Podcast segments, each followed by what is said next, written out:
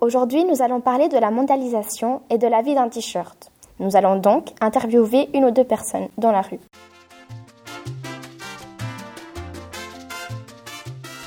Bonjour madame, vous avez deux minutes Oui, bien sûr. Je peux vous poser quelques questions au sujet de vos vêtements et de la mondialisation Oui, allez-y. D'où vient votre t-shirt De Chine, j'imagine. La plupart des vêtements portent l'étiquette Made in China.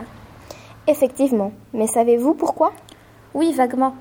Je suppose que c'est parce qu'en Asie, les salaires sont plus bas qu'en Europe et qu'en Amérique. En partie, mais encore. Je sais pas. Alors, disons qu'on trouve plus facilement la matière première sur place. Effectivement, je n'y avais pas pensé. Ensuite, deuxième question. Savez-vous de quelle matière est fait votre t-shirt En coton, non Oui, vous avez parfaitement raison. Pour produire 1 kg de coton, soit un t-shirt de 300 grammes, il faut 17 000 litres d'eau. Oh, mais c'est vraiment impressionnant. Eh oui, et savez-vous aussi que le coton absorbe un quart de la consommation de pesticides, ce qui a pour conséquence près de 30 000 décès chaque année pour cause d'intoxication C'est vraiment triste. Toujours en rapport avec le coton, savez-vous comment on passe de la fleur au textile Je n'en ai aucune idée. Alors, le coton devient tissu grâce à énormément d'étapes. Étirage, filage, bobinage, etc. Ces étapes sont faites avec des machines ou je me trompe Non, vous ne vous trompez pas, vous avez parfaitement raison. Et tout cela a besoin de plus de 7000 sortes de produits chimiques. Ah, sérieux Je ne savais pas.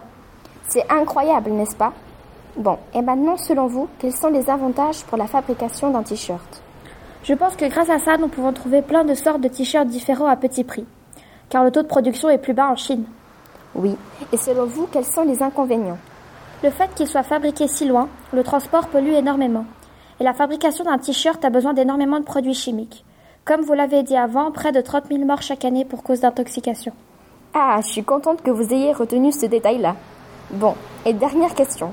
Que pensez-vous pouvoir faire en tant que consommatrice pour essayer d'améliorer cela Je pense que je vais faire plus attention à ce que les t-shirts ne viennent pas de trop loin. Très bonne initiative. Merci beaucoup d'avoir répondu à mes questions et je vous souhaite une excellente journée. À bientôt. Merci à vous, bonne journée.